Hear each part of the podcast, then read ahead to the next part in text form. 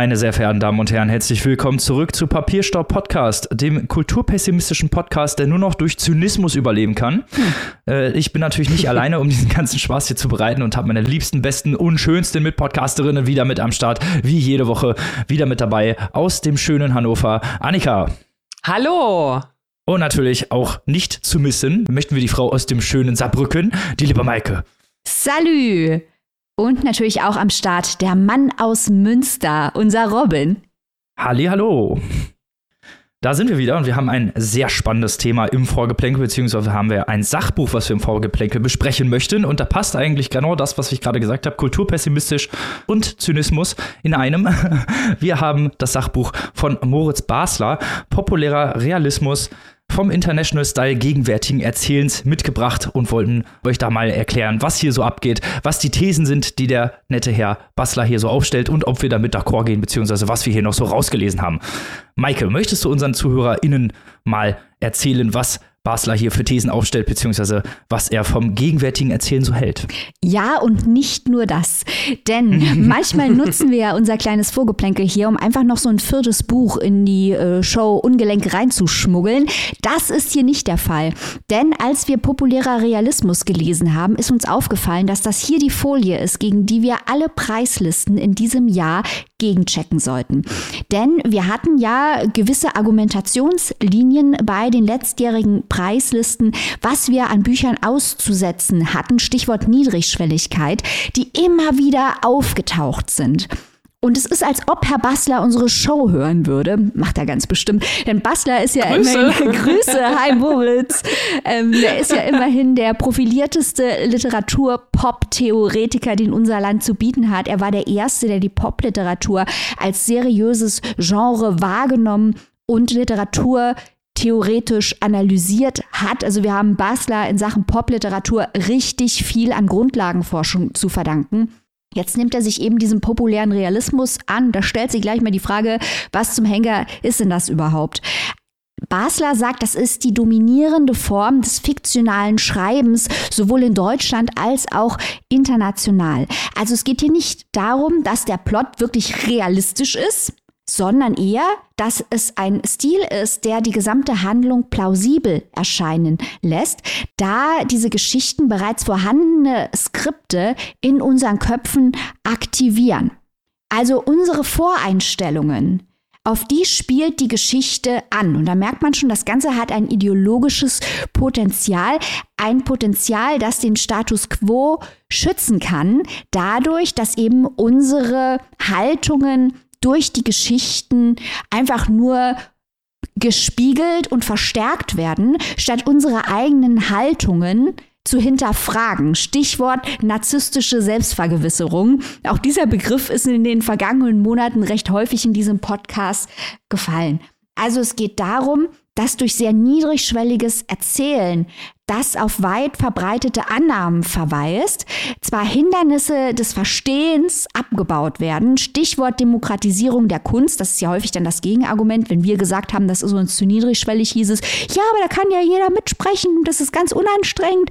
Ja, die Gefahr bei sowas ist natürlich, dass wir nicht mehr herausgefordert werden, die Grenzen und Hindernisse des Verstehens aktiv zu überwinden, indem wir schlauer werden, indem wir uns anstrengen, äh, indem wir ein bisschen hinterfragen, uns selbst hinterfragen und vielleicht auch ästhetische und inhaltliche Prinzipien der Literatur hinterfragen. Und da kommen wir direkt bei den wichtigen Themen an. Denn das sind Bücher, die dann auch häufig auf vermeintlich wichtige Themen verweisen und damit über die ästhetischen Unzulänglichkeiten hinwegweisen. Und wenn man auf die ästhetische Unzulänglichkeit verweist oder zumindest mal Argumente dafür bringt, warum man sie wahrnimmt, dann kommt es, ja, aber der Autor oder die Autorin sind ja authentische SchriftstellerInnen. Die haben gewisse Erfahrungen selbst gemacht und du hast diese Erfahrungen nicht nicht gemacht, deswegen hast du nicht das Recht, diesen Text zu kritisieren. Ihr merkt schon, in welche Richtung das geht. Da wird Krit Literaturkritik ideologisiert. Auch das findet Basler an sich schon mal problematisch. Das Ganze, was da am Ende bei rauskommt bei diesem populären äh, Realismus, also diese niedrigschwellige Literatur mit den vermeintlich wichtigen Themen, die häufig auf authentische SchriftstellerInnen, die dahinter stehen, verweist, die nennt Basler mit Kalt, ein Begriff, der schon von Umberto Eco und Dwight MacDonald in den 60ern entwickelt wurde. Das ist jetzt der theoretische Hintergrund. Aber fear not, wir reden jetzt über konkrete Beispiele, denn Basler hat einen ganzen Strauß Strauß an Büchern, die in dieser Show schon vorgekommen sind, anhand derer er seine Thesen belegt. Bücher, die da oder Autoren, die angesprochen werden, reichen von Killmann über Ferrante, Otto, Wenzel, Sanyal, Herrndorf, Jagobi Farah, Krusche, Knausgard, Götz, Kracht und so weiter und so fort. Ich gebe jetzt mal ab an Annika, die mal ein Beispiel aufmacht, um zu illustrieren, was diese theoretischen Ausführungen, die ich gerade vom Stapel gelassen habe, denn konkret in der Literatur bedeuten.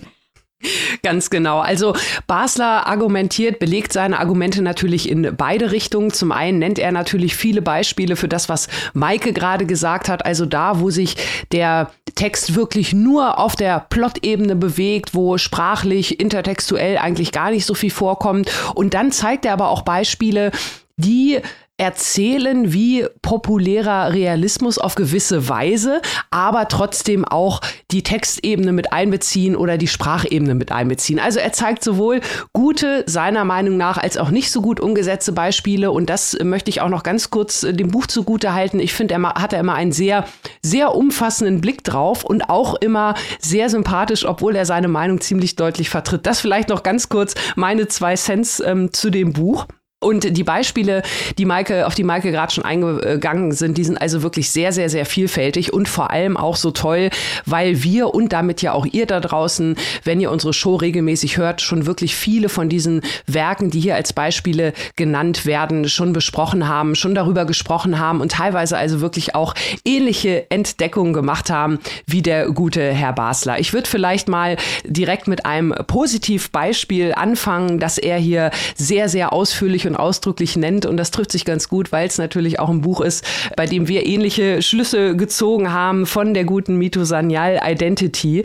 Ihr erinnert euch vermutlich, das ist ein Buch, das sprengt insofern die Grenzen dessen, was wir eigentlich kennen, indem es zum einen eine ja, Thematik einführt, dass Transrace, also analog zu Transgender, können Menschen innerhalb gewisser Grenzen ihre Ethnie wechseln. Ist das überhaupt möglich? Ist das der Gedanke allein schon Anmaßung oder ähnliches. Und darüber hinaus macht Mitu Sanyal in ihrem Text ja auch noch ganz viele andere Dinge. Wir haben einen Plot, der sich relativ gut folgen lässt, aber wir haben hier natürlich auch intertextuell ganz viel, was da passiert. Man denke nur mal und äh, auch dafür bin ich äh, dem Herrn Basler dankbar, dass er Mitu Sanyal als die Erfinderin des literarischen Cameo-Tweets bezeichnet. Das finde ich ein Wahnsinnsausdruck und so werde ich jetzt äh, Mitu Sanyal nur noch ansprechen. Sie hat ja da ganz viele verschiedene aktuelle Textformen, wie halt diese Tweets, die ja von prominenten Persönlichkeiten geschrieben wurden und die Plothandlungen kommentieren, also meta, meta, meta mäßig und auch ganz andere Varianten in der Art, wie sie sozusagen dieses universitäre Umfeld, vielleicht auch eine Gesellschaft, die sehr spezifisch ist und die vielen Lesenden gar nicht so vertraut ist, in dieses Buch mit reinwebt und das Ganze also nicht nur auf der Plot-Ebene funktioniert. Und ich glaube, das ist das, so wie es gehen kann. Man kann es sagen wir auch immer wieder, als Plotroman von A bis Z lesen. Man versteht es trotzdem, aber man hat so viel da noch mit drin, wo man literaturkritisch ansetzen kann, wo man also wirklich das Buch von allen Facetten beurteilen kann. Und ich glaube, das ist hier ein gutes Beispiel, und darum geht es mal ähm, dem Herrn Basler auch, wie es durchaus funktionieren kann, weil let's face it, das hat Maike ja auch schon gerade gesagt, dieses, diese Erzählform, äh, des äh, populären Realismus, die ist ja wirklich überall und auch international, eben weil sie ja auch nicht nur auf Deutsch funktioniert, sondern teilweise auch dann gut, weil halt die Sprache jetzt vielleicht äh, in den meisten Fällen nicht so viel zu bieten hat, auch gut übersetzbar ist und dadurch gut auch international funktioniert. Ich denke, das Tolle bei Sanyal ist auch, dass das Buch uns nicht sagt, was wir denken sollen. Das Buch ja. stellt Fragen. Da hat man dann auch im Ja. Internet viele verzweifelnde Menschen gesehen, die dann gefragt haben, ja, aber was soll ich denn jetzt, also was ist denn da jetzt die Lösung? Ja, ist doch nicht der Job der Autorin, dir das zu sagen. Es ist doch der Job, Fragen zu stellen und unsere Vorannahmen zu hinterfragen. Und was wir dann draus machen, das ist unser Bier. Wir müssen doch als LeserInnen auch noch eine kleine Leistung bringen. Und Sanyal macht es sehr gut, finde ich, ästhetisch und inhaltlich, dass sie uns unterhält und fordert, aber eben auch nicht für dumm verkauft. Also äh, Ganz Daumen genau. hoch und äh, Basler ist da unserer Meinung. Absolut. Ich fand das Buch auch einfach sehr spannend geschrieben, muss man sagen. Also wir beschäftigen uns mit diesem Thema ja schon seit langer, langer Zeit. Auch vor allem jetzt aktuell nochmal im Deutschen Buchpreis haben wir das ganz, ganz häufig, dass wir da nochmal drüber gesprochen haben, wie ist eigentlich die Herangehensweise an den Leser, an die Leserin. Und Basler, das hier finde ich sehr schön verarbeitet, indem er Textpassagen tatsächlich auch mit einbringt, Teile zitiert, auch teilweise ähm, äh, Feuilleton-Zitate verwendet, um zu zeigen, wie auch die öffentliche Diskussion, nicht nur das Feuilleton, sondern auch teilweise bei Amazon oder anderen Plattformen läuft und wie diese Bücher dann halt auch eingeordnet werden und wie dieser Mitkalt halt auch die Kultur beziehungsweise halt auch die gesamte Gesellschaft mittlerweile prägt. Interessant fand ich auch diesen ökonomischen Aspekt, der spricht häufig immer mal wieder den ökonomischen Aspekt von Büchern an, was Bücher eigentlich sein sollen, wie sie abgesetzt werden und was Bestseller eigentlich sind.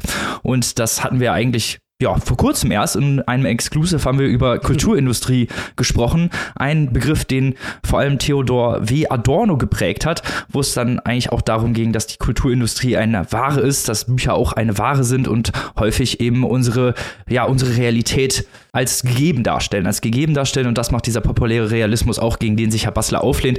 Was ich schön finde, ist auch, dass er viele Argumente von beiden Seiten mit einbringt. Also man sieht immer klar, welcher, ja, welchem Argument oder welcher Seite er zugetan ist. Aber ich finde, er hat das jetzt hier nicht irgendwie auf so eine ja, lehrerhafte Weise mit dem Finger von oben runter, du, du, du, böser populärer Realismus gemacht oder so, sondern halt auch gezeigt, wie viele Beispiele es eben gibt, die teilweise vielleicht in den populären Realismus passen, die trotzdem aber kein Mitkalt sind.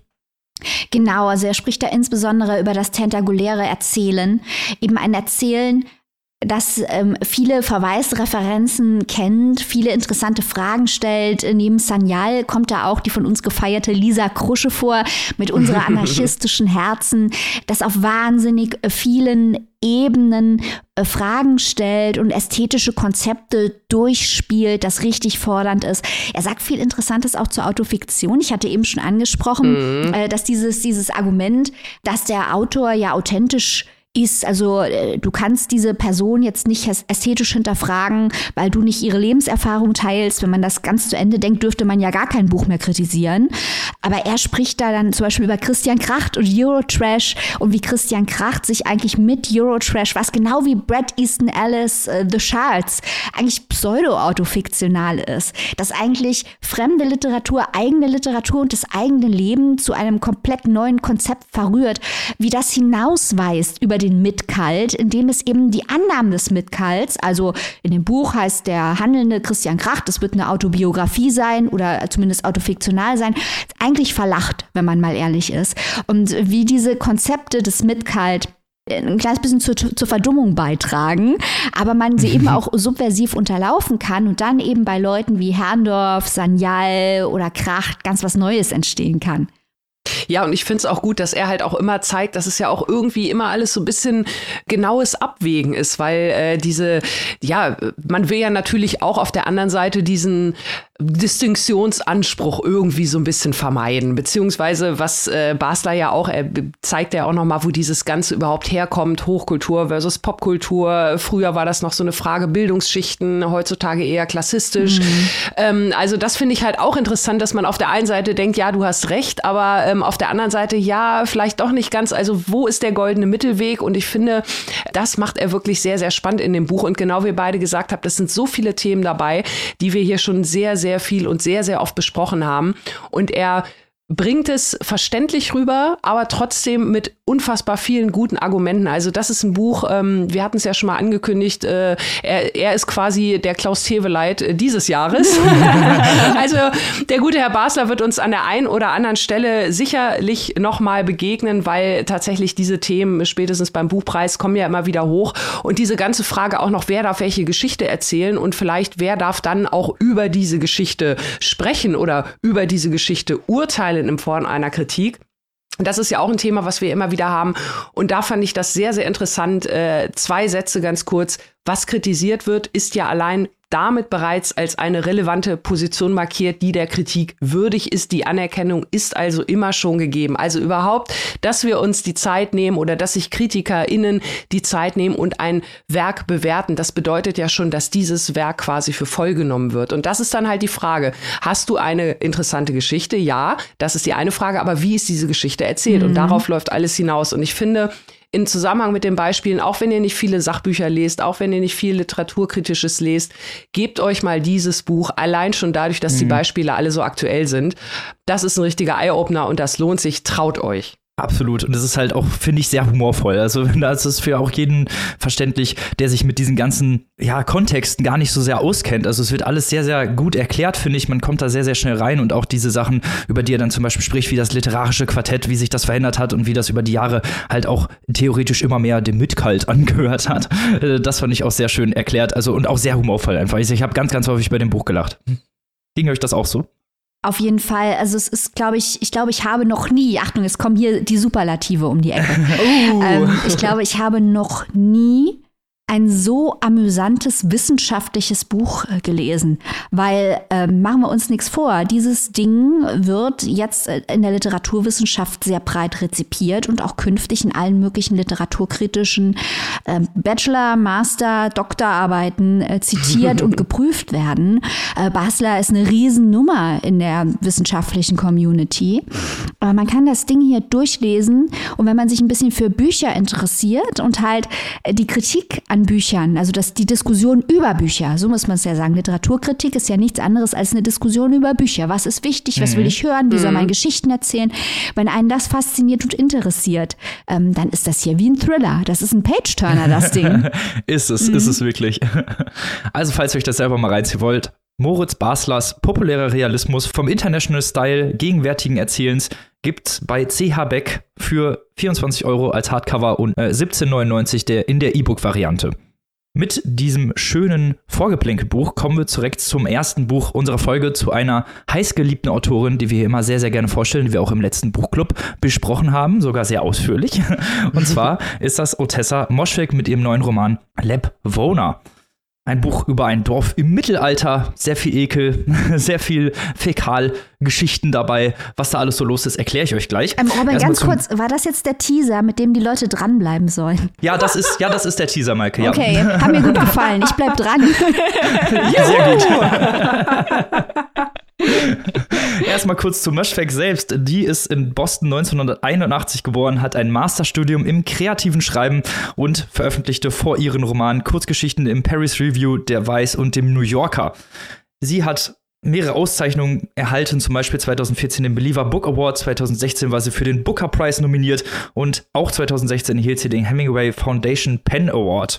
Labwohner ist ihr fünfter Roman und wie gesagt, spielt im titelgebenden Dorf Lepwona in einer fiktionalisierten Form des Mittelalters.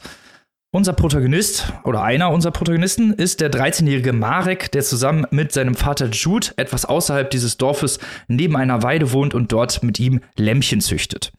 Marek hat körperliche Fehlbildungen, die durch äh, Abtreibungsversuche seiner Mutter entstanden sind. Und diese Mutter ist angeblich bei der Geburt gestorben, so sagt Jude das zumindest. Man, für, man erfährt aber relativ schnell, dass sie einfach nur weggelaufen ist und auch keine Lust auf diese Familie hatte. Marek wird im Dorf ja eher verachtet, gemieden und zu Hause vom Vater Jude ständig aufs Härteste verprügelt, wenn etwas schief läuft. Also Jude gibt ihm so ein bisschen die Schuld an der Gesamtsituation, also an der gesamten Lebenssituation. Nur zwei Personen in diesem Dorf sind halbwegs nett zu Marek. Da ist zum einen Ina, eine steinalte blinde Frau, die in einer kleinen Hütte wohnt und früher Mareks Amme war. Zudem ist sie Kräuterkundlerin und hat bei dem Abtreibungsversuch der Mutter geholfen. Er leistet ihr ab und zu mal so ein bisschen Gesellschaft und darf dafür an ihren Brüsten saugen wie so ein Säugling. Der andere, der nett zu Marek ist, ist Jakob. Das ist der Sprössling des örtlichen Fürstin Williams, der ab und an von seiner Burg kommt, um jagen zu gehen. Dann nimmt er ab und zu Marek mit. Die haben so eine kleine Freundschaft. Bei einem dieser Ausflüge wirft Marek, getrieben durch Eifersucht und Neid, einen Stein nach Jakob. Der fällt daraufhin die Klippe hinab und stirbt. Als Marek dann zum Fürsten geht, von Jude geleitet, um ja sein Fehlverhalten zu erklären, bestraft ihn der Fürst William nicht, sondern nimmt ihn bei sich auf als den eigenen Sohn und ersetzt sozusagen Jakob. So viel erstmal zur Geschichte. Die ganze Story wird innerhalb eines Jahres erzählt, in fünf recht langen Kapiteln, von Frühling bis Frühling. Die ganze Erzählstimme ist auktorial geprägt, also das heißt, die, Innen die Innensichten wechseln sehr häufig und man lernt die verschiedenen Perspektiven und Geheimnisse der Charaktere besser kennen. Das gibt zum einen einen relativ guten Einblick in die Person, ihr Handeln, ihre Vorgeschichte, ihr Traumata, alles wird relativ greifbar. Leider ist aber auch dadurch ein bisschen Spannung weg. Es gibt ganz wenig Platz für Mysterien. Zum Beispiel jetzt mal als Kontrast zu Eileen, wo man dann häufig gar nicht wusste, was bestimmte Charaktere über sie denken und viel von ihr selbst getrieben wurde, weiß man hier bei Lepona eigentlich fast die ganze Zeit, was welche Dorfbewohner wie denken, wie sie drauf sind und was es da für Geheimnis gibt. Also da gibt es nicht so wirklich irgendwelche Twists oder Spannungen oder so.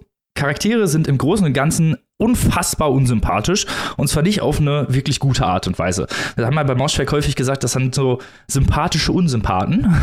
Das finde ich hier nicht. Man hat hier Marek, der verfließt halt eigentlich die ganze Zeit vor Selbstmitleid, der geißelt sich auch selbst, so wie Jude.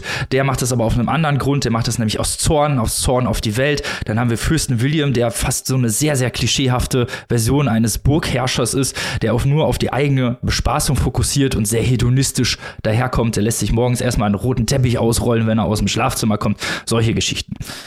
Thematisch ist das Ganze irgendwie recht ungerichtet, finde ich zumindest. Es, hat, es wird sehr wenig wirklich ausgearbeitet, meistens nur kurz angerissen, beziehungsweise sind das halt teilweise Themen, die sehr, sehr häufig, also die ich schon in hunderten Büchern gelesen habe und da wurden sie auf jeden Fall besser verarbeitet.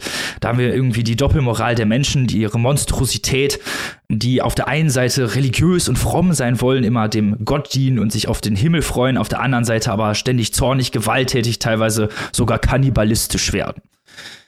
Die Unmenschlichkeit des Adels ist hier auch ein weiterer Punkt und natürlich auch die Unmenschlichkeit des Klerus, die tyrannisch dieses Dorf unterdrücken, teilweise mit Nahrungszöllen, Räuberangriffe werden hier auf dieses Dorf gestartet, Nahrung und Wasser werden gehortet für die eigenen Bedürfnisse auf dem Schloss, während das Dorf vor sich dahin sieht. Die Atmosphäre ist ganz düster und sehr ekelerregend aufgeladen. Überall stinkt es nach Kot, Ausdünstung, Verwesung. Alles ist im Untergang irgendwie so ein bisschen begriffen. Da haben wir so Sachen wie Kannibalismus, Hungersnot und die Kälte allgemein zwischen den Menschen, auch den Zorn, den sie aufeinander haben, der Neid, der da entsteht. Und wie fast in allen Moschweg-Romanen haben wir auch immer mal wieder drastische Körperlichkeit. Hier reden wir von Fäkalsachen, Fokus auf ekelerregende Vorgänge. Da kacken Leute in Betten rein oder es gibt Vergewaltigungsszenen.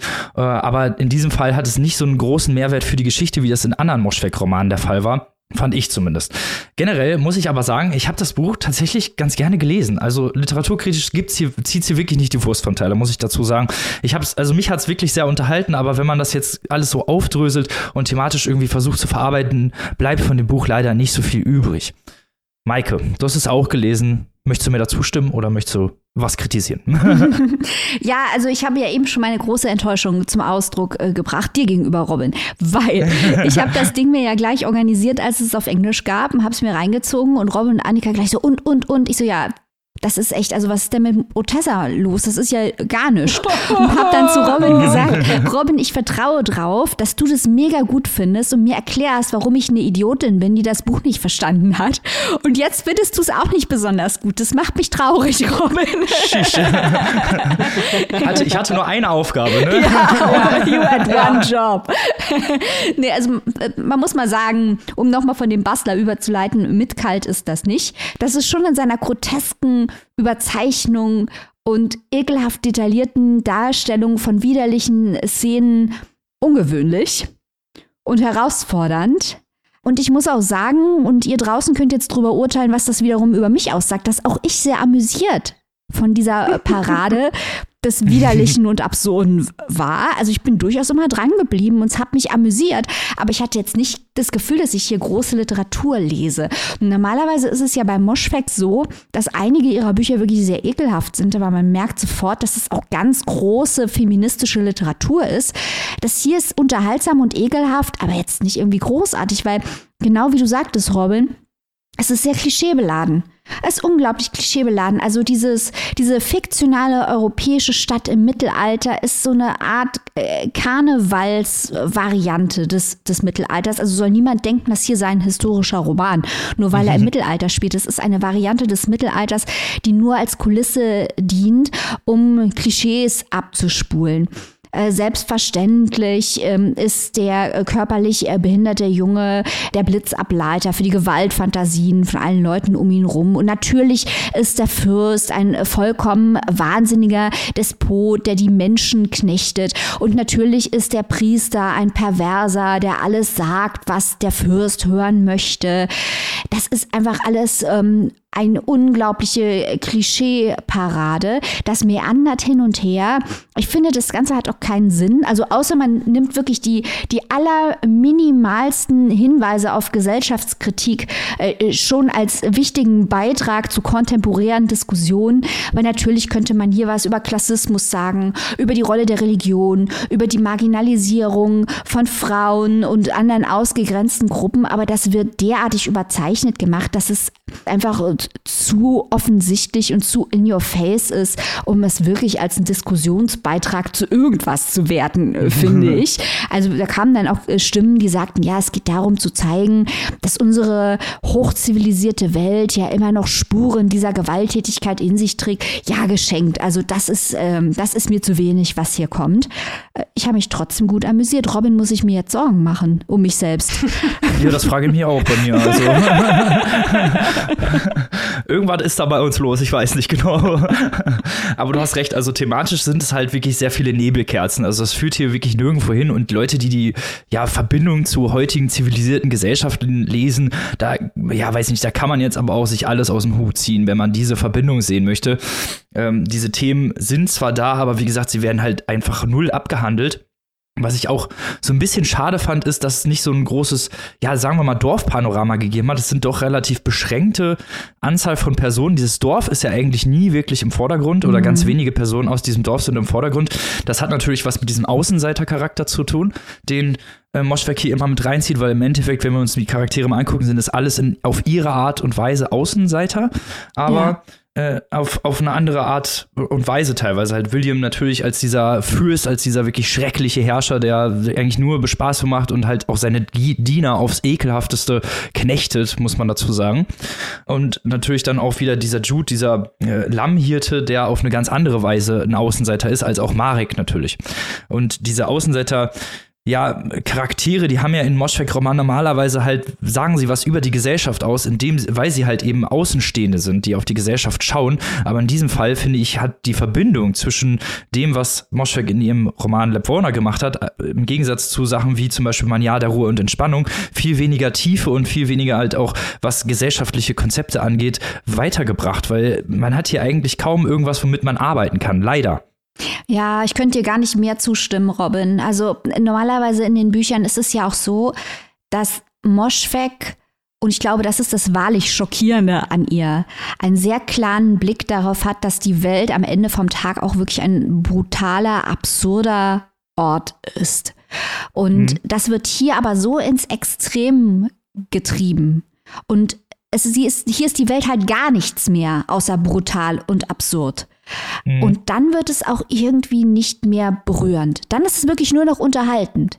Es ist eklig und unterhaltend und es ist Karneval, aber es ist nicht mehr wirklich schockierend, weil es derartig stark überzeichnet ist, dass die, die Verbindung zur wahren Welt, die in so Sachen wie bei mein Jahr der Ruhe und Entspannung wehtun. Also bei mein Jahr der Ruhe und Entspannung ist es ja so, dass wir eine junge Galeristin treffen, äh, die sich selbst ein Jahr lang in einen, eine Art Winterschlaf durch Medikamente induziert begibt, weil sie die Welt nicht mehr aushält und sie will sich quasi verpuppen und neu entstehen. Da sind so viele Bezüge, wirklich schmerzhafte Bezüge zu Drogen und Medikamenten und zur äh, postmodernen Gesellschaft, die überwältigend ist, zur Kunstindustrie, ähm, über Freundschaft wird da viel gesagt. Und das ist, das ist deswegen so beklemmt, weil da einfach so viel Wahrheit drin ist und auch ein Stück weit Ambivalenz. Dieses Buch hier ist 100% ambivalenzfrei und das macht es irgendwie, obwohl es gleichzeitig so drastisch ekelhaft ist,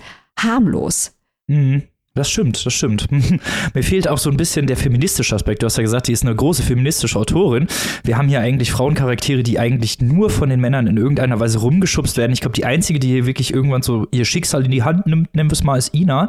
Und da, wir haben halt auch so dieses Thema von, ja, Abtreibung in der damaligen Zeit, dass das halt alles überhaupt nicht ging oder wie schwierig das war, äh, auch geschenkt, aber damit wird ja eigentlich auch nicht gearbeitet und das fand ich auch ein bisschen schade. Also vielleicht sollte es auch wieder dann diese Gesellschaft darstellen, die Zivilisation der damaligen Zeit, dass es dann heißt, ja, Frauen waren halt nichts anderes als rumschubsbare Gegenstände, nenne ich es einfach mal.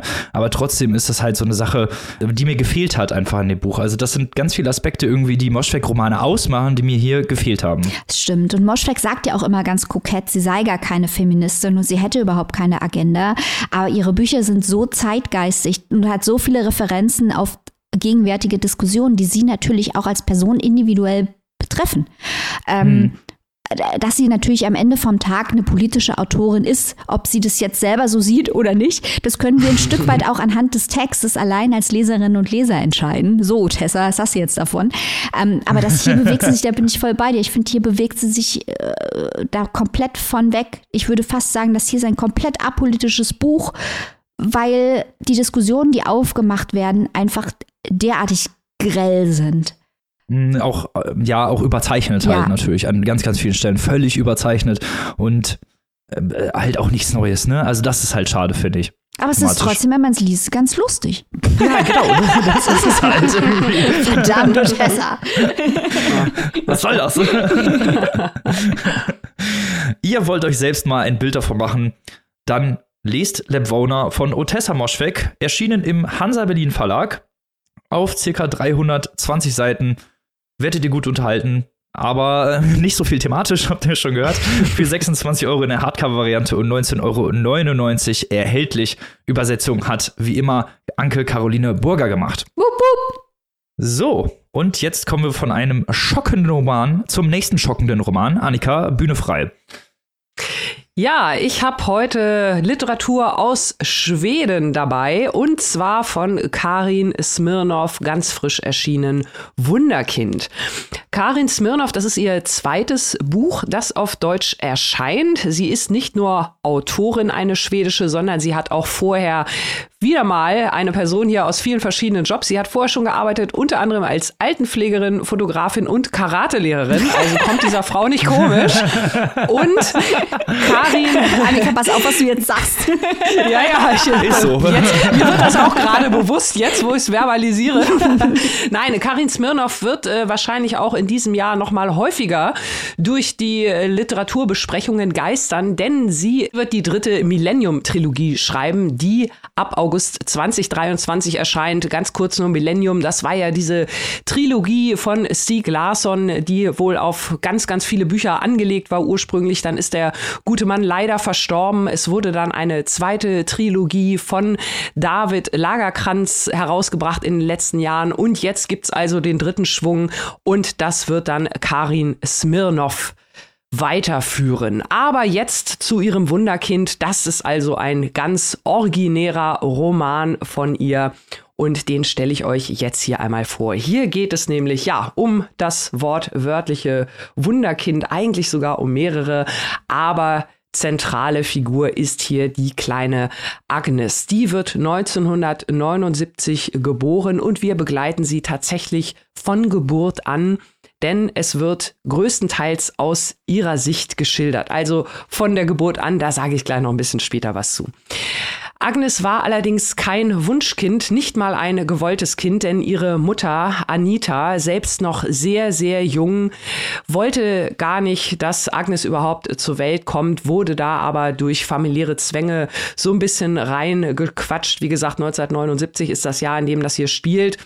Und Anita, ja, für sie ist nämlich das Kind das Ende ihrer eigenen Karriere. Sie hatte gerade eine Einladung bekommen, eine Zusage zu einem Musikkonservatorium in Italien, stand also groß kurz davor, ihre eigene musikalische Karriere ganz groß voranzubringen. Jetzt aber das Kind und diesen Frust lässt sie also auch an der kleinen Agnes aus. Von Beginn an wird Agnes also ja vernachlässigt von ihrer Mutter, die wie gesagt frustriert ist, die vermutlich auch an psychischen Erkrankungen leidet. Das wird im Laufe des Buches noch so ein bisschen näher erläutert, aber wir sind halt bei Agnes, die also wirklich schon von ganz klein auf äh, ja ganz laut schreien muss, bis sie überhaupt Hunger bekommt. Also wir haben es ja wirklich mit richtig Hardcore-Vernachlässigung zu tun, sowohl was Emotionalität als auch was Körperliches angeht. Sprich, das Kind bekommt kaum zu essen, bekommt kaum Liebe, muss sich also mehr oder weniger von Beginn an durchs Leben selbst schlagen. Und als sich herausstellt, dass die kleine Agnes also ähnliche musikalische Fähigkeiten wie ihre Mutter hat. Sie kann also Musik ganz schnell hören und aufnehmen. Sie sieht die Noten in ihrem, ja, vor ihrem geistigen Auge. Sie fühlt sie richtig und sie kann Melodien also ganz schnell nachspielen, wie man sich das halt so bei einem Wunderkind vorstellt. Und da ist die Mutter natürlich noch eifersüchtiger und äh, die kleine Agnes lernt also ganz schnell, wenn ich überleben will, dann darf ich meine Mutter nicht übertreffen und dann verkümmert sie in den nächsten Jahren auch wieder so ein bisschen, weil sie halt ihr Talent ja vor der Mutter verstecken muss, um die nicht noch weiter zu provozieren. Das ganze Drama nimmt noch weitere Schleifen. Man hat mit, zwischendurch mal so einen kleinen Moment der Hoffnung, weil die Mutter nicht nur medizinische Hilfe bekommt, sondern auch einen Partner, Karl Hendrik, der sich der kleinen Agnes dann auch so ein bisschen als Stiefpapa annimmt. Sie bekommt dann auch noch ein Halbbrüderchen. Aber die ganze Familienkonstellation bleibt extrem toxisch, weil die Mutter Anita also nicht die Behandlung bekommt, die sie gebrauchen kann oder die sie braucht ganz dringend, weil der Vater, der Stiefvater, also auch der Situation nicht Herr ist und das ganze Drama, wie gesagt, verschlimmert sich nur noch. Agnes findet so ein bisschen Unterstützung, sowohl seelische, moralische, als auch überhaupt äh, von Alterskameradinnen bei einem ja, Förderer. Frank Leide heißt der Mann. Der ist so ein bisschen da im Ort, so ein kleiner Promi, war selbst mal musikalisches Wunderkind und der nimmt halt Kinder unter seine Fittiche, fördert sie, will sie auch musikalisch ganz weit nach vorne kommen, ist aber selbst auch ja, ein gebrochener Charakter hat selbst auch eine Missbrauchsgeschichte und ähm, ohne da jetzt ins Detail gehen zu wollen, kann man sich vorstellen, dass dieser Mann, der also sich um Kinder kümmern möchte, dann vielleicht nicht die richtige Person ist, um sich um Agnes und ihre beiden Freunde Christian und Mika zu kümmern. Auch die beiden Jungs haben ähnliche schlechte Familienverhältnisse, da sind die Mütter teilweise krank oder verschollen. Also auch die kämpfen auf eine gewisse Art und Weise ums nackte Überleben, wie auch Agnes selbst. Zusammengefasst lässt sich also sagen, dass das hier wirklich ein Buch ist. Wir sagen immer, wir möchten Bücher haben, die uns verstören. Das trifft hier, was das angeht, also voll und ganz ins Schwarze. Diese Missbräuche, die hier dargestellt werden, gerade auch aus Sicht des Kindes oder der Kinder, die Stimmen wechseln so ein bisschen. Also wir bekommen auch Einblicke in die anderen Kinder, die es auch nicht wirklich viel leichter haben als Agnes. Das ist richtig, richtig, richtig harter Tobak. Macht, äh, macht euch keine, keine falschen Vorstellungen. Hier, Karin Smirnov nimmt da wirklich keine Gefangenen. Sie geht da wirklich dahin, wo es weh tut. Und ähm, wenn wir die ich nenne sie jetzt mal die Basler Schablone aus dem Vorgeplänkel, auch hier gleich mal anwenden äh, in diesem Buch, dann sehen wir, dass es an einigen Stellen, also was wir gesagt hatten, es verlässt also diesen vorgefertigten Pfad der Erzählung des Bekannten. Also natürlich ist allein schon hier auf der Plot-Ebene so viel Drastisches dabei, dass äh, sich sicherlich äh, die ein oder andere Perspektive schon mal zurechtrüttelt. Aber hier fließen auch magische Aspekte teilweise in den Text ein, die die Lesenden dann auch noch mal äh, ja eine zusätzliche Hürde aufbauen, so möchte ich es mal nennen, um im, im äh, Basler Duktus zu bleiben. Und äh, dadurch hebt es sich also ab. Es ist kein äh, populärer Realismus oder ähnliches. Es ist schon auch ein Buch mit sehr viel interessanten äh, Dingen, auch auf der Textebene. Ich bin aber nicht die Einzige, die das gelesen hat. Robin war dabei und ähm, Robin, ich muss ganz platt so fragen, bist du auch so verstört wie ich von diesem, ja, doch wie ich finde, sehr außergewöhnlichen Buch Wunderkind? Absolut. Das hat mich von der ersten bis zur letzten Seite wirklich sehr, sehr verstört. Gerade weil man ja auch so dieses Leben dieses armen jungen Mädchens mitkriegt, die un auf unfassbare Weise vernachlässigt wird. Also da geht es wirklich um, ja, ums Überleben kann man gut sagen, die wirklich fast bis zu Tode hungert oder die Mutter, die sich eigentlich überhaupt nicht um sie kümmert, die mit einem Jahr schon den Arm gebrochen hat, nur weil sie versucht, an irgendwas Essbares zu kommen, weil sie nichts mehr hat, die sich teilweise von Schaumstoff ernährt, weil sie nicht an das, ja, an Essen rankommt. Und dann halt auch diese Bitterkeit der Mutter, die auch immer wieder gezeigt wird, die ihr sagt, du darfst nicht so gut sein wie ich. Es gibt nur einen Platz für jemanden, der hier ein Wunderkind sein kann und das bin ich. Wenn du hier Wunderkind bist, dann bist du unnötig für mich, so nach dem Motto. Also es sind wirklich sehr, sehr harte Themen, die hier aufs Tableau gebracht werden und, wie du schon gesagt hast, ästhetisch sehr interessant gemacht. Also ich hab's, wir haben es überhaupt nicht mit populären Realismus zu tun, sondern im Gegenteil eigentlich sehr, sehr viel durch die Metaebene erklärt. Es wird auch nie wirklich explizit irgendwas gezeigt. Also, mhm. Also äh, das mhm. fand ich auch sehr schön, weil man hier nicht eigentlich explizit werden musste, um diese Drastik dieser Szenen wirklich für sich zu vereinnahmen, beziehungsweise um sie so zu sehen, wie die Autorin das auch schildern wollte. Also auch dieser sexuelle Missbrauch, der zwischendurch stattfindet, wird nie so wirklich gezeigt, was ich auch zum Glück ja, äh, sagen muss, dass ich mich da drüber gefreut habe, dass das nicht so gemacht wurde, weil es halt, also es war so schon schlimm genug, sagen wir es mal so. Und auch die ganzen Sachen wieder, ja, die da laufen mit diesem Art Grooming, die da auch stattfinden. Ne? Mhm. Es ist ja eine Art Grooming, die dieser Frank Leid, Leide da mit den Kindern veranstaltet. Es war so unfassbar ekelhaft zu lesen, der selber auch eine traumatische Erfahrung hat. Aber ich finde, dass dadurch hat man nochmal so ein viel greifbares greifbarere Facette von diesem Charakter, der das halt auch teilweise als Entschuldigung nutzt, ne? sich an diesen mhm. Kindern zu vergehen. Und das fand ich sehr, sehr gut. Also dieses ganz, also ästhetisch wirklich unfassbar gut gemacht. Das einzig Negative, was ich hier ein bisschen sagen muss, ist, dass es am Ende ein bisschen, finde ich, zu sehr auf die Schippe gehauen hat. Also da geht es dann irgendwann um Tod und einige der Eltern, Teile von einigen dieser Kinder, ich will jetzt hier nicht zu sehr ins Detail gehen, die sterben beziehungsweise sind irgendwie weg und dann, also, es, also so schlimm, wie es schlimm kommen konnte, sagen wir es mal so, der Worst Case vom Worst Case, es hier dann präsentiert. Und das war mir an einigen Stellen, hat mich so ein bisschen aus dem Text rausgerissen. Das ist aber ein ganz bisschen Wasser im Wein von einem Roman, der absolut fantastisch ist. Ja, finde ich, finde ich genauso. Also ich verstehe auch, was du meinst. Ähm, ich habe mir ja auch notiert, irgendwie so eine Schleife, da gibt's ja dann auch noch dieses, ja, ich nenne es mal Kindermädchen von früher in Anführungszeichen, also auch noch so ein anderer Charakter, mhm. der noch mehr aus der Muttersicht. Also es ist wirklich schon sehr, sehr, sehr umfassend, die verschiedenen Formen des Missbrauchs, auch in verschiedene Richtungen von Generation nach oben, nach unten. Also das wird wirklich sehr, sehr umfassend beleuchtet. Eine Schleife weniger hätte mir auch gereicht. Mhm. Ähm, aber ich äh, finde, das wollte ich dich noch mal fragen. Diese, es ist ja alles wirklich furchtbar hoffnungslos und düster. Und du hast auch gerade gesagt, das arme Mädchen. Aber man ist ja trotzdem nicht nur auf der Mitleidsspur, weil ja irgendwie diese Kinder ähm, ja auch nicht nur Opfer sind. Also auch das finde ich macht äh, Karin Smirnoff gut, dass sie trotzdem diesen Überlebenswillen äh, der Kinder zeigt und teilweise auch dieses abgeklärte, dass sie einfach viel zu alt und viel zu reif sind für ihr eigentliches mhm. Alter. Ich musste da so ein bisschen teilweise an an Sibylle Berg denken an, an Grime. Teilweise von der Sprache, weil die teilweise sehr ähnlich ist, dieses ganz schnelle, abgehackte, da wo es mhm. passt. Und dann halt auch diese, ja, dieser Zusammenschluss dieser Kinder in einer Welt, die ihnen eigentlich nur Böses will und die wurseln sich da trotzdem irgendwie durch, ohne dass es halt in die ganz, ganz platte Kitschfalle fällt. Hatte ich ja. so, da, ne? Also mhm. da hatte ich so einige, einige Wiedererkennungsmomente. Ja, absolut, kann ich dir nur vollkommen zustimmen, die auch sich gegenseitig irgendwie Kraft geben, um aus diesem ja. Suhl, auf diesem, aus diesem Sumpf, aus diesem Sündenfuhl sozusagen rauszukommen. Die versuchen und sagen, wir sind irgendwann erwachsen. Ich glaube, das ist auch der letzte Schlusssatz dieses Buches. Irgendwann werden wir erwachsen sein. Und ich ja. finde, das zeigt das halt auch sehr gut, dass sie ja eigentlich nur aus ihren Verhältnissen rausfallen, dass sie nicht anders können, weil sie halt Kinder sind. Sie sind halt gefangen. Und das äh, ist ja das Tragische, was man hier, wieso einen das hier so runterzieht, weil man genau weiß, die können aus ihren Verhältnissen gar nicht ausbrechen, selbst wenn sie wollten. Und der Einzige, der ihnen hilft, ist halt ein Pädophiler. So, und das ist halt wirklich übel. Ganz ja. übel zu lesen. Äh, ein Satz, den ich hier vielleicht gerne nochmal zitieren würde, der mich wirklich sehr mitgenommen hat, war: Alle Kinder haben eine Mutter, nur nicht Agnes, die hat Angst. So, und da kann man, finde ich, sieht man sehr gut, wie mhm. dieses Buch halt auch arbeitet, teilweise auch mit so Kinderreimen, die halt wirklich sehr dark auf einmal werden und so. Also es ist wirklich absolut fantastisch. Ich, ich hab, also ich kann euch nur empfehlen, liest dieses Buch.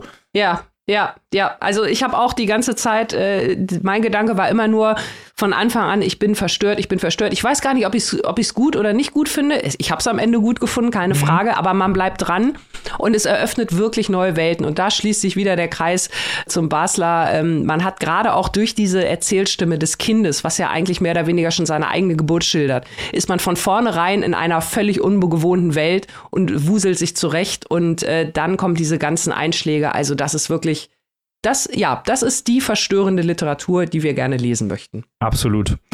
Natürlich nur nichts für schwache Nerven. Ne? Also hier sind wirklich nee. echt extrem brutale Themen und Sachen, auch wenn sie nicht explizit geschildert werden, ihr werdet auf jeden Fall richtig leiden. Ich, ich wollte gerade sagen, das ist äh, auch noch wichtig, gut, dass du das nochmal erwähnt hast, dass es halt nicht auf das plumpe Explizite setzt, sondern sich wirklich ganz, ganz viel, äh, viel zwischen den Zeilen abspielt und dann im Kopf erst noch seine richtige Wirkung entfaltet. Genau so ist es. Wo und für wie viel können sich die geneigten Zuhörer und Zuhörerinnen dieses brillante Werk denn zulegen, lieber Annika? Wunderkind von Karin Smirnov ist erhältlich bei Hansa Berlin und ihr bezahlt für dieses wirklich beeindruckende Buch 26 Euronen oder die keimfreie E-Book-Version ist für 19,99 erhältlich und übersetzt wurde das Ganze von Ursel Allenstein. Damit kommen wir zum last but sicher noch leasten Roman dieser Folge. Und jetzt geht es von Schweden nach Indien. Maike hat das Buch parat. Ich bin ganz gespannt. Erzähl uns doch mal was über das Porzellanzimmer.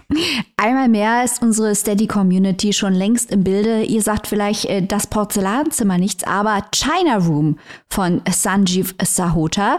Denn wir haben über dieses Buch schon gesprochen im Rahmen unserer Booker-Extravaganza. Das Ding war gelonglistet äh, im Jahr 2021 aber nicht nur für den Booker, auch für die Andrew Carnegie Medal for Fiction, für den Walter Scott Prize, für den Rathbones Folio Prize. Also auch andere Menschen haben gemerkt, dass dieses Buch äh, gut ist, nicht nur wir. Wir sind hier ganz vorne am Start, um auf die deutsche Übersetzung hinzuweisen, die jetzt nämlich druckfrisch erschienen ist. Das Porzellanzimmer heißt Sanjeev Sahotas dritter Roman auf Deutsch. Sanjeev Sahota ist ein britischer Autor mit indischen Wurzeln, Wurzeln in Punjab, der sich in all seinen Texten mit Klassenfragen auseinandersetzt und mit Marginalisierung und dem Wunsch, dazuzugehören. Hier geht es um eine Familiengeschichte und intergenerationales Trauma im Porzellanzimmer.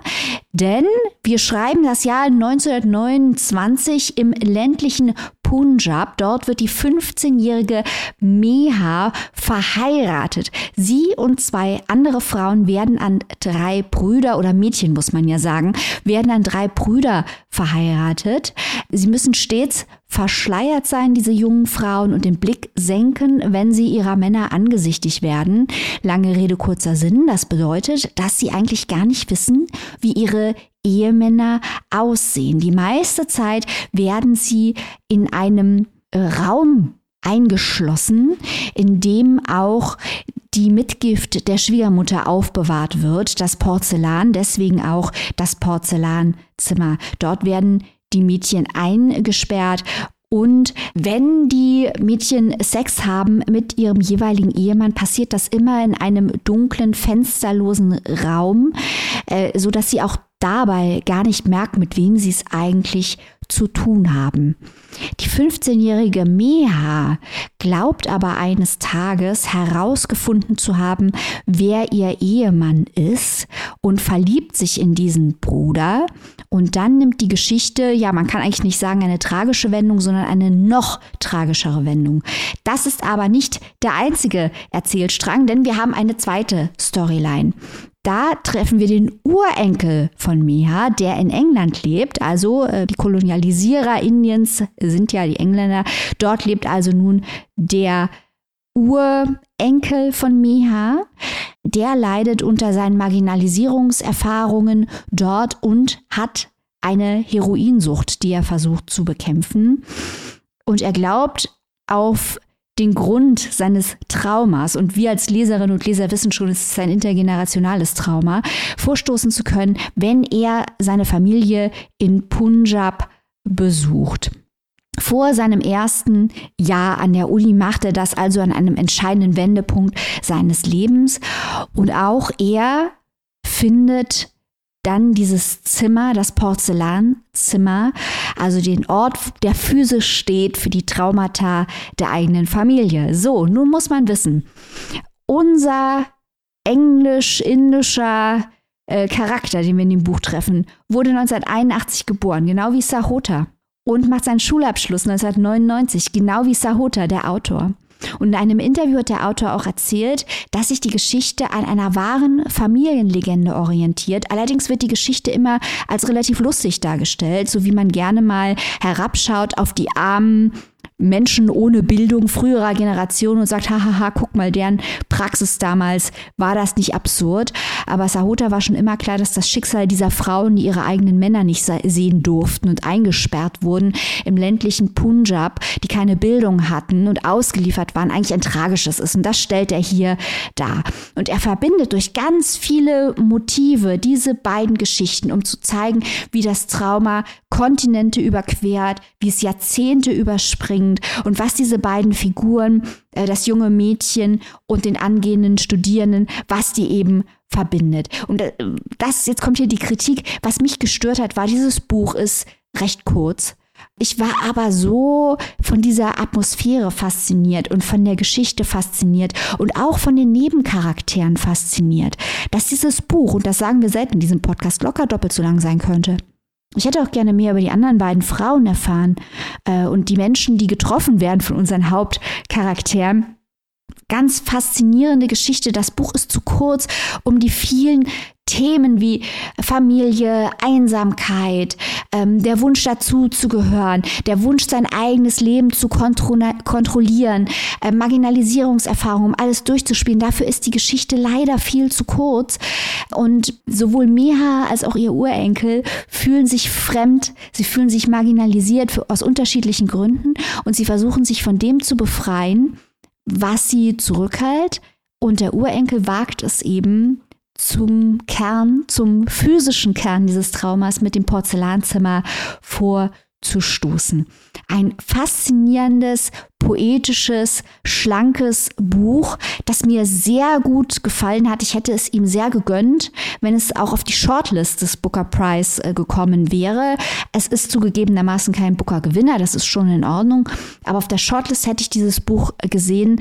Es hat mir sehr gut gefallen, auch weil die beiden Hauptcharaktere der Erzählstränge so sympathisch, so faszinierend sind. Aber ich habe das Ding ja nicht alleine gelesen.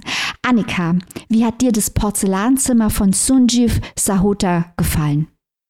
Also erstmal möchte ich sagen, auch ich habe mich sehr gefreut, dieses Buch jetzt hier bei uns in der Show zu haben, nachdem wir, du hast es ja vorhin schon gesagt, äh, schon letztes Jahr so schön im Exclusive vorgestellt haben. Ist ja immer schön, wenn so, wie, wie so alte Bekannte, die zum Kaffee nochmal vorbeikommen. Und auch deiner Kritik kann ich mich vollumfänglich anschließen, vor allem, dass, äh, dass es zu kurz ist. Äh, auch ich war von der Stimmung, von der Erzählweise sehr eingenommen. Auch ich fand es spannend die Parallelen der beiden Handlungsstränge zu finden und natürlich auch die Geschichten selbst. Also erstmal möchte ich sagen, äh, die zwei Stränge, also die, der eine Strang, vor allem natürlich der in der Vergangenheit spielt mit den drei äh, ja, nicht wissenden Bräuten, so möchte ich es mal nennen. Das ist ja wirklich eine richtig, richtig, wenn man es mal runterbricht, eine richtig tragische Liebesgeschichte. Also ganz klassisches, tragisches Liebesdrama, aber wirklich in diesem Setting hier richtig gut erzählt man leidet wirklich mit, ähm, weil es ist ja von Anfang an eigentlich schon Drama und so wie es dann weitergeht. Es zeigt ja diese, diese Sch äh, Gesellschaftsschichten und vor allem natürlich auch die Unterschiede zwischen den Geschlechtern sehr schön. Natürlich haben es die Männer viel, viel leichter. Das wird auch an vielen Beispielen gezeigt, aber unterm Strich eben doch nicht, weil ja auch sie natürlich den gesellschaftlichen Zwängen unterliegen und gerade auch diese Figur der Mutter beziehungsweise Schwiegermutter, die ja letzten Endes die Matriarchin von der ganzen ganzen Familie ist, also von ihren drei Söhnen und ihren drei Schwiegertöchtern. Da hätte ich auch tatsächlich, genau wie du sagst, gerne noch mehr drüber erfahren und noch drüber mehr auch gelesen weil auch gerade diese Figur der Mai, sie bekommt ja so ein bisschen Background-Story, aber das fand ich auch unheimlich faszinierender Charakter. Also da hätte ich auch gerne noch, ähm, wäre ich gerne noch weiter dran geblieben. Aber interessant, dieser Verknüpfungspunkt zwischen den beiden Strängen, der, der Erste in der Vergangenheit, der lebt ja auch von der Hoffnung auf bessere Zeiten. Da ist ja alles im Umbruch, da geht es um Revolution, da geht es darum, die Welt wird eine andere sein, wir werden sie mitgestalten, wir werden sie verändern. Das ist ja die Hoffnung, die die jungen Leute haben, die versuchen, aus diesem starren Gefüge auszubrechen. Und in der Gegenwart lernen wir dann, dass ja, es hat sich viel geändert, aber irgendwie unterm Strich nicht, weil auch die, die vielleicht diese Gesellschaft verlassen haben und nach England gegangen sind, auch dort von Ausgrenzung, von Rassismus betroffen sind, auch dort äh, teilweise in der Gegenwart, äh, jetzt in Indien, wo der junge Mann hingeht, nach wie vor tragische Liebe herrscht, äh, weil nach wie vor Ehen geschlossen werden, die vielleicht gar nicht so geschlossen werden sollen. Also diese Hoffnung, die man vielleicht noch so ein bisschen hat, wird dann in der Gegenwart ein bisschen eingeholt. Das fand ich auch ganz raffiniert und spannend und bin gerne dran geblieben. Aber unterm Strich, genau wie du sagst, bisschen mehr hätte da noch sein können. Ich hätte gern weitergelesen, aber auch so wirklich eine schöne, interessante Familiengeschichte, die äh, nicht nur das hatten wir ja wieder am Eingang, die nicht nur für sich eine gute Geschichte ist, sondern auch literarisch gut umgesetzt. Ja, ich finde, das ist eines äh, der Bücher, die eben zeigen, warum der Booker toll ist. Mhm. Das sind Bücher, die große Aufmerksamkeit erhalten durch Preise. Preise, klar, da haben wir schon häufiger drüber gesprochen, sind immer Marketinginstrumente. Im Deutschen Buchpreis ist es ganz extrem, weil er vom Börsenverein des deutschen Buchhandels ausgelobt wird. Äh, aber man sieht schon, Manchmal werden auf diese Preislisten einfach tolle, interessante Perlen gesetzt. Sanjeev Sahota, eh schon im englischsprachigen Raum, insbesondere in Großbritannien, ein sehr bekannter Autor.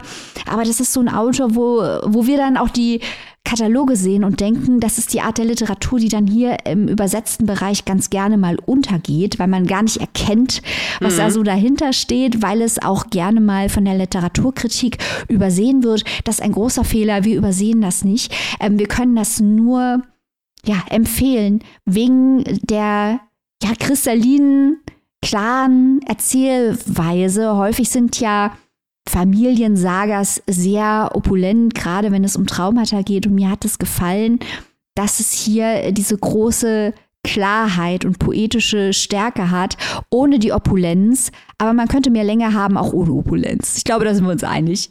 Ja, auf jeden Fall, auf jeden Fall. Und ich finde, ähm, er macht das ja auch ähnlich gut wie das, was ich vorhin bei, bei Karin Smirnov gesagt hatte es muss ja auch gar nicht alles so furchtbar ins Explizite gehen. Oder was sind denn dann jetzt genau die Folgen? Oder wie genau stellt sich das denn dar? Also es bleibt ja einiges wirklich im Angedeuteten, aber ganz viel erschließt sich aus dem Kontext. Und auch die, ich finde, die wahre Dramatik teilweise erschließt sich auch erst im Nachhinein. Mhm. Je länger man darüber nachdenkt, mhm. ähm, was diese Mädchen da wirklich, was das ja auch mit den Mädchen untereinander macht, wie diese drei jungen, wirklich 15 sind die gerade mal, diese drei jungen Mädchen da zusammengefercht werden. Ähm, mittlerweile am Anfang eher so schwesterlich zusammenhalten und natürlich, man entwickelt sich weiter. Es wird darauf gedrängt, möglichst Nachwuchs zu zeugen, möglichst einen Sohn zu kriegen. Wann wird die erste schwanger? Das macht ja auch was mit denen. Also das ist auch teilweise wirklich gut zwischen den Zeilen geschildert. Ein äh, wirklich, ja, ein absolut dramatischer, spannender Liebesroman, der auch auf der textlichen Ebene überzeugt und frei von Kitsch ist auch wichtig. Das stimmt. Und was du gerade ansprichst, Annika, finde ich ganz wichtig, weil es stimmt, ne? Es wird einem, je länger man drüber nachdenkt, desto schlimmer wird das Buch, weil mehr natürlich denkt in dieser Geschichte. Also was heißt denkt? Äh, sie sieht ja das, was ihr passiert und den anderen Frauen und auch den Männern. Also wir alle wissen ja mittlerweile, dass das Patriarchat auch für Männer schlecht ist. Das hier ist auch ein Beispiel dafür, dieses Buch. Die denken ja alle, das sei selbstverständlich, weil es ganz einfach zu dieser Zeit im ländlichen Punjab selbstverständlich war. Wir mit Abstand sehen erst oder können erst sofort erkennen, dass es hier Missbrauchsmuster sind, die sich vererben über Generationen äh, und Traumata, die sich vererben über Generationen. Aber nur weil Meha nicht weiß oder beschreiben kann, weil sie keinen Vergleich hat, was mit mhm. ihr passiert, heißt es ja nicht, dass sie nicht darunter leidet. Im Gegenteil. Ähm, sie hat für das Leid, das ihr zuteil wird, keine Sprache und keine Einordnung. Das ist, was passiert. Und ich finde, das ist in der Art der Erzählung sehr gut umgesetzt, weil halt viele Gedanken, die wir beide, Annika, jetzt geäußert haben, äh, Meha so nicht in den Sinn kämen, weil das außerhalb ihrer Erfahrungswelt liegt. Mhm. Mhm.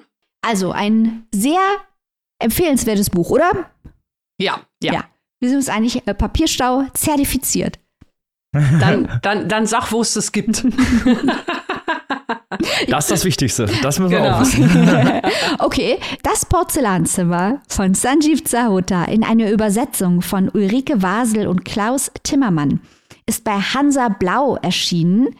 In der gebundenen Ausgabe kostet das Buch 23 Euro und in der keimfreien E-Book-Edition 16,99. Das klingt doch fair. Und jetzt habe ich ein kleines Liedchen für euch. Wer hat an der Uhr gedreht? Ist es wirklich schon so spät? TikTok, TikTok. Papierstopp-Podcast Folge 242 nähert sich dem Ende. Aber natürlich, wie immer am Ende, möchten wir unserer besten, tollsten und schönsten Community danken, die uns immer mit Leidenschaft und natürlich auch finanziell unterstützt. Ihr seid die Besten. Wupp, wupp. Wuhu!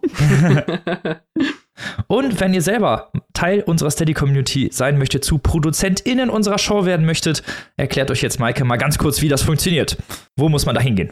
Ihr gebt auf Google einfach Papierstau ein und S-T-E-A-D-Y Steady. Hey. Dann kommt ihr auf unsere Steady-Seite. Ihr könnt es auch über den Link auf unserer Instagram oder auf unserer Homepage machen. Aber wir machen das hier gerne so Cheerleader-mäßig, deswegen gerne auch über Google. Dort findet ihr unsere Seite, da könnt ihr ein Mitgliedschaftslevel und Extras und Boni auswählen.